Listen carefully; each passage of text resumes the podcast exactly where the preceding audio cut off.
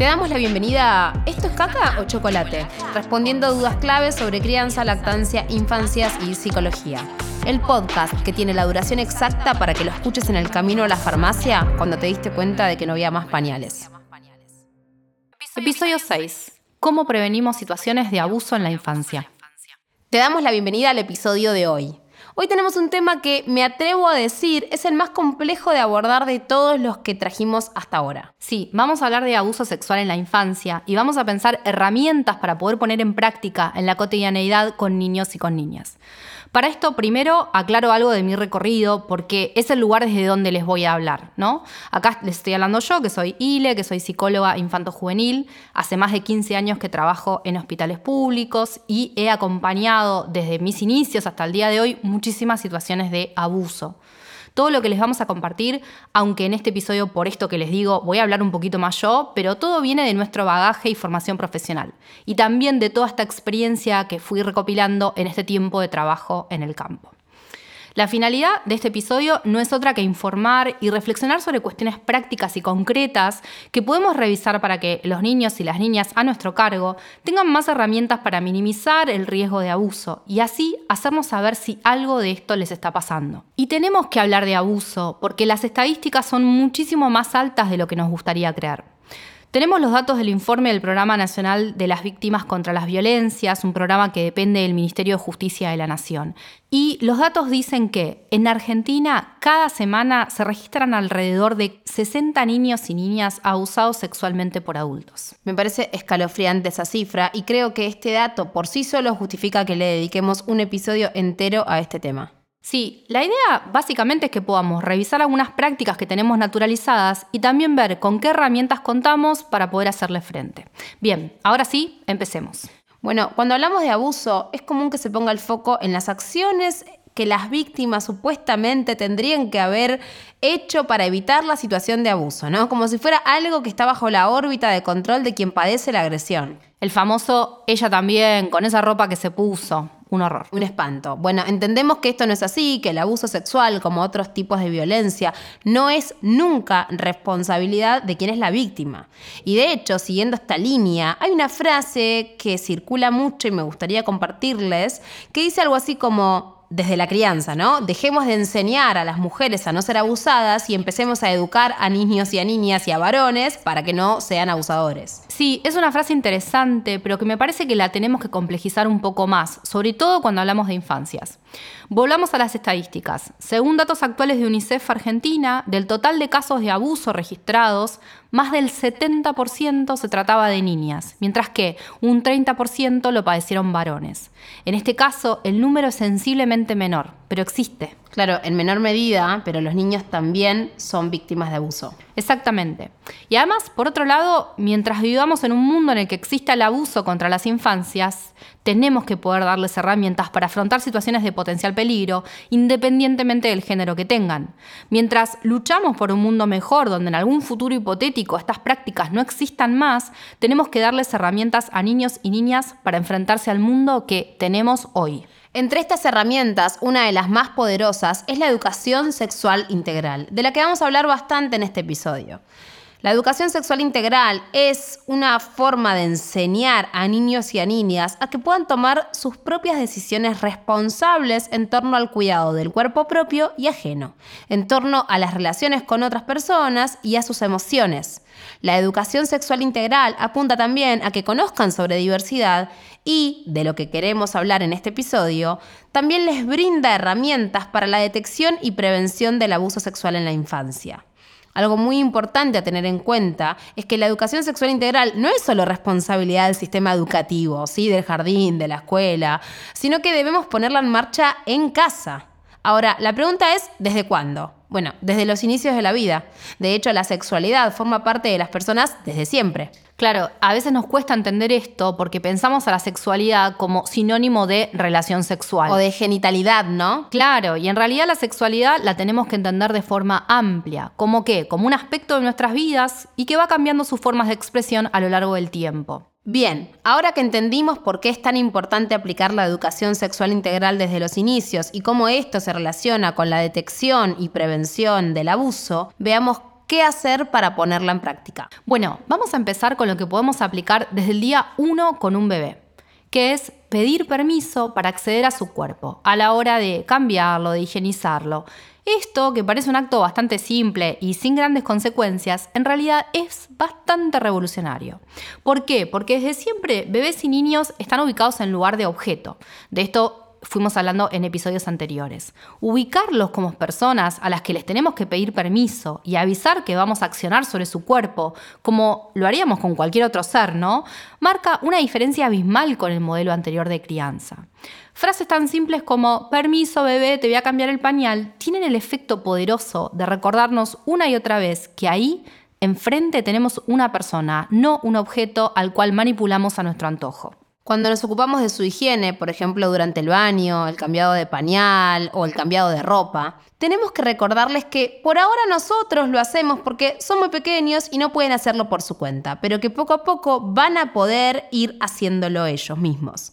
También es importante decirles que la higiene de su cuerpo y de sus partes privadas nos vamos a ocupar unas pocas personas y mencionarlas. Por ejemplo, mamá y papá, la niñera, la maestra. ¿Quiénes son sus cuidadores estables? Tienen que ser esas personas las únicas que puedan ocuparse de esas tareas. Por eso también es importante evitar que cualquier persona cambie o bañe a los bebés, ¿no?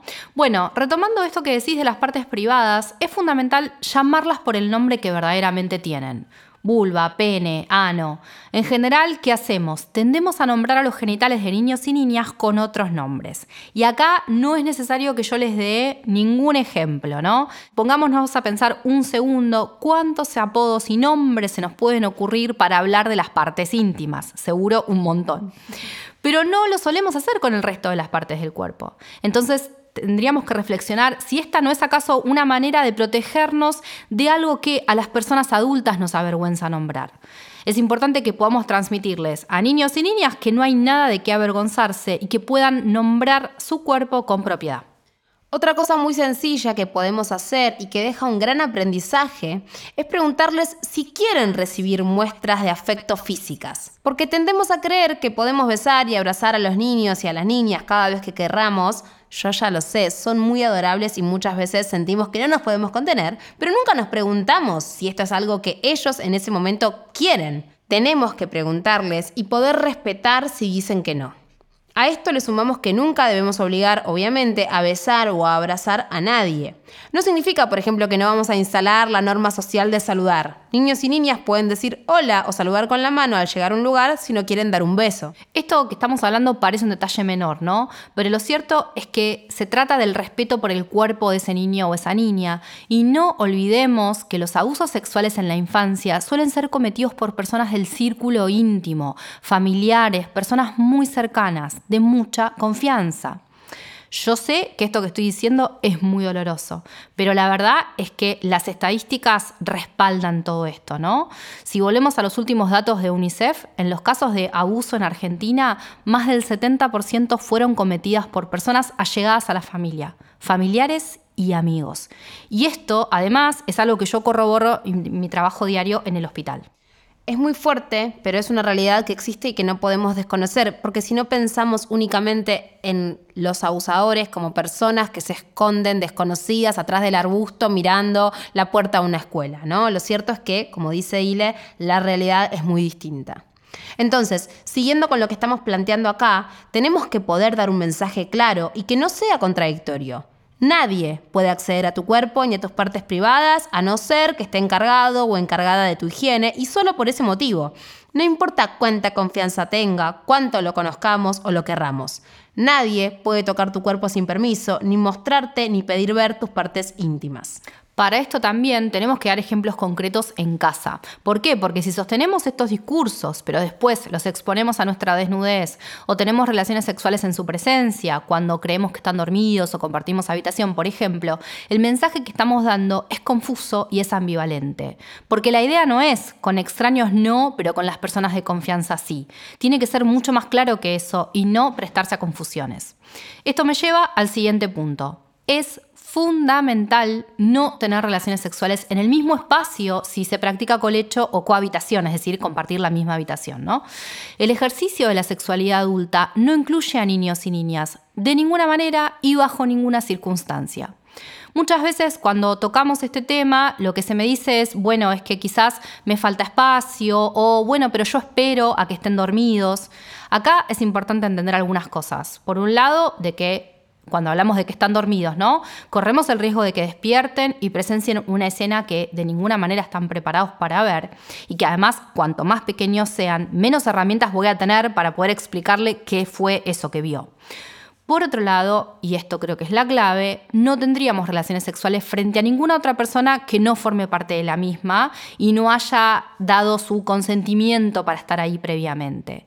Entonces, ¿por qué no nos parece tan grave cuando se trata de hacerlo frente a bebés y niños? Claro, no tendrías relaciones sexuales en el mismo cuarto en el que está durmiendo, no sé, tu mamá. Claro, es que hay, creo que hay algo de esta cierta falta de respeto hacia las infancias que tenemos muy naturalizada, pero que hay que poder desarmar.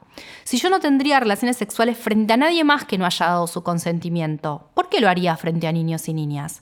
Si la respuesta es, bueno, porque creo que como son chiquitos no entienden, entonces tengo mucho que revisar en torno a esto. Sí, ni hablar. Algo que vemos muy seguido también y que deberíamos revisar es la costumbre de besar en la boca a bebés, niños y niñas. Sabemos que es una práctica bastante común en algunas culturas, en otros países, incluso acá en Argentina, en muchas familias, ¿sí?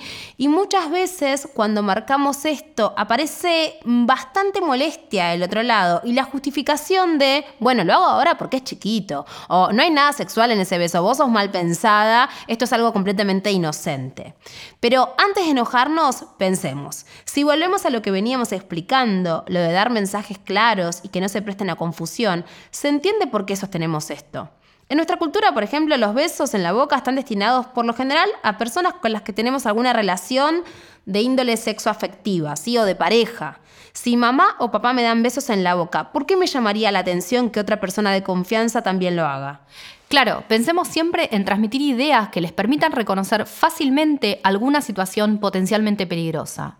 Lo cierto es que desde que hablamos de educación sexual en las casas y en las escuelas, muchos niños y niñas han podido identificar los abusos que sufrían y sobre todo han podido contarlo.